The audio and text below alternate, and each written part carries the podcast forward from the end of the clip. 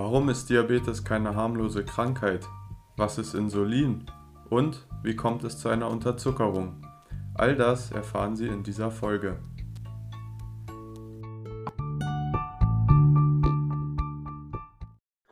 Herzlich willkommen allerseits zum Diabetes-Podcast Diabetes für Anfänger.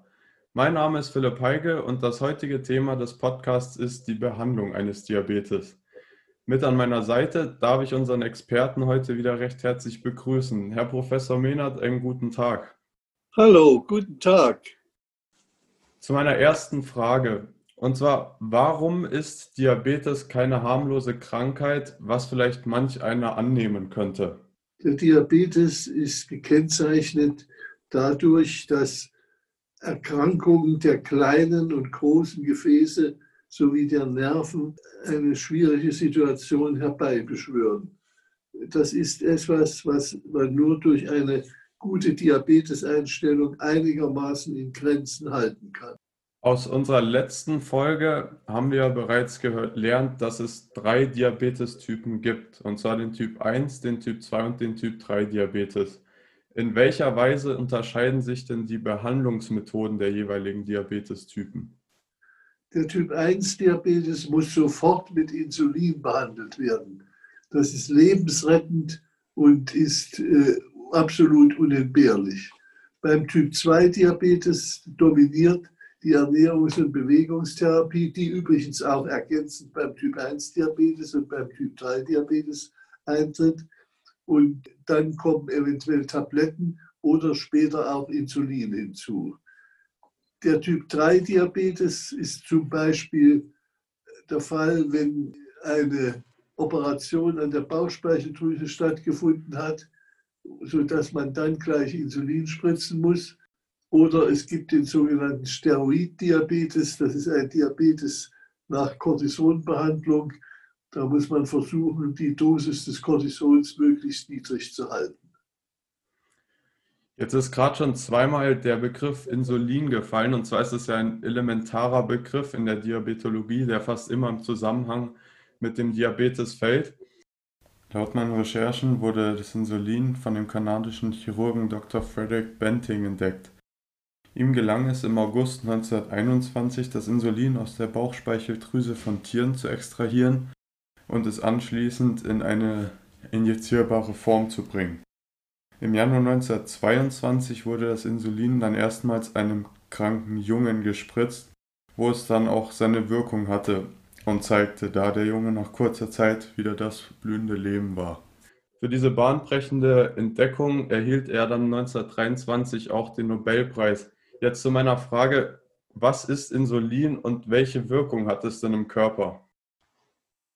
Insulin ist ein absolut unentbehrliches Hormon, was den Blutzucker senkt, indem es die Glucose in die Zellen transportiert und was die Fettsynthese fördert, sodass man sagen kann, ohne Insulin ist kein Leben möglich. Und wie wird das Insulin einem Patienten verabreicht? Das Insulin wird gespritzt und zwar entweder in die Bauchhaut oder in den Oberschenkel und man verwendet gerne jetzt auch die Pens, das sind Einmalspritzen, mit deren Hilfe die Applikation des Insulins sehr erleichtert ist.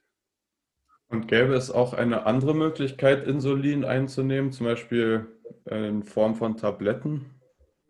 Nein, das gibt es nicht. Man arbeitet daran, dass man äh, Insulin versucht, zum Beispiel auch über die Nase als Nasalspray oder was auch immer versuche abreichen, aber das ist noch nicht gelungen.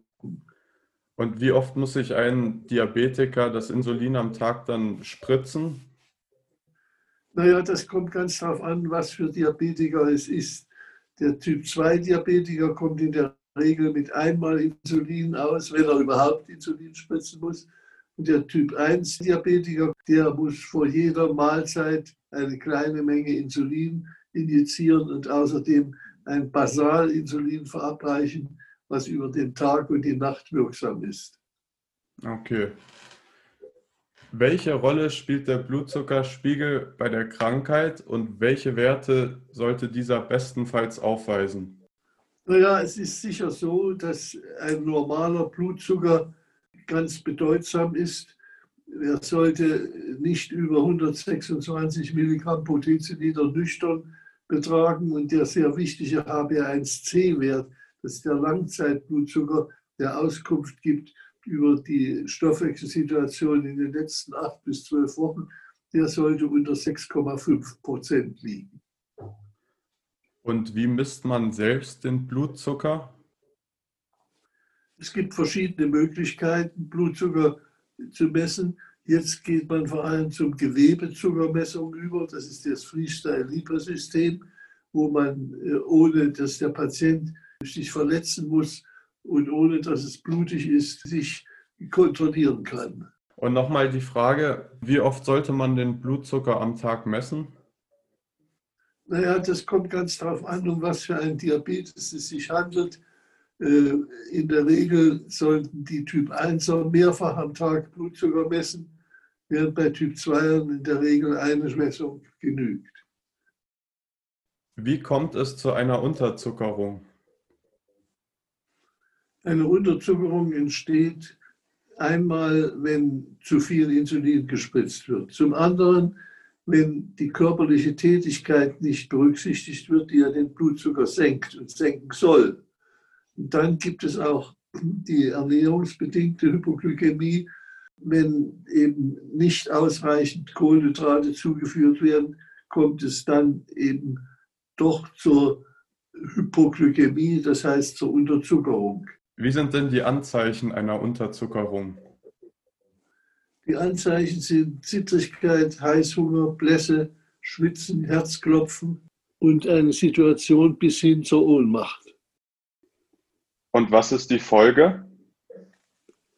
Die Folge ist äh, natürlich momentan eine womöglich stattfindende Ohnmacht, die aber durch eine entsprechende Therapie behoben werden kann. Und langfristig gesehen ist es so, dass Patienten, die in der Vorgeschichte dreimal schwere Hypoglykämien hatten, die der Fremdhilfe bedurften, dass die doppelt so häufig eine Demenz erleiden als andere Patienten. Könnte das dann auch im schlimmsten Fall zum Tod des Diabetikers führen? Theoretisch ja, aber praktisch kommt das kaum je in Betracht. Und wie muss man reagieren? Man soll sofort Kohlenhydrate zuführen. Wenn der Patient bewusstlos ist, muss man allerdings äh, davon Abstand nehmen und stattdessen Glucagon spritzen, was Zucker aus der Leber freisetzt und danach aber ganz schnell, wenn der Patient erwacht ist, wieder entsprechend Kohlenhydrate zu sich nehmen, damit die Hypoglykämie sich nicht wiederholt. Kommen wir nun zur Überzuckerung. Und zwar, was passiert bei einer Überzuckerung? Die Überzuckerung, auch Hyperglykämie genannt, führt vor allem dazu, dass die Gefäße geschädigt werden. Das Gleiche gilt für die Nerven, die ebenfalls durch eine Überzuckerung Schaden erleiden. Und wie erkennt man diese Hyperglykämie? Die Überzuckerung erkennt man durch Blutzuckermessung oder Gewebezuckermessung, Stichwort Freestyle-Libre-System.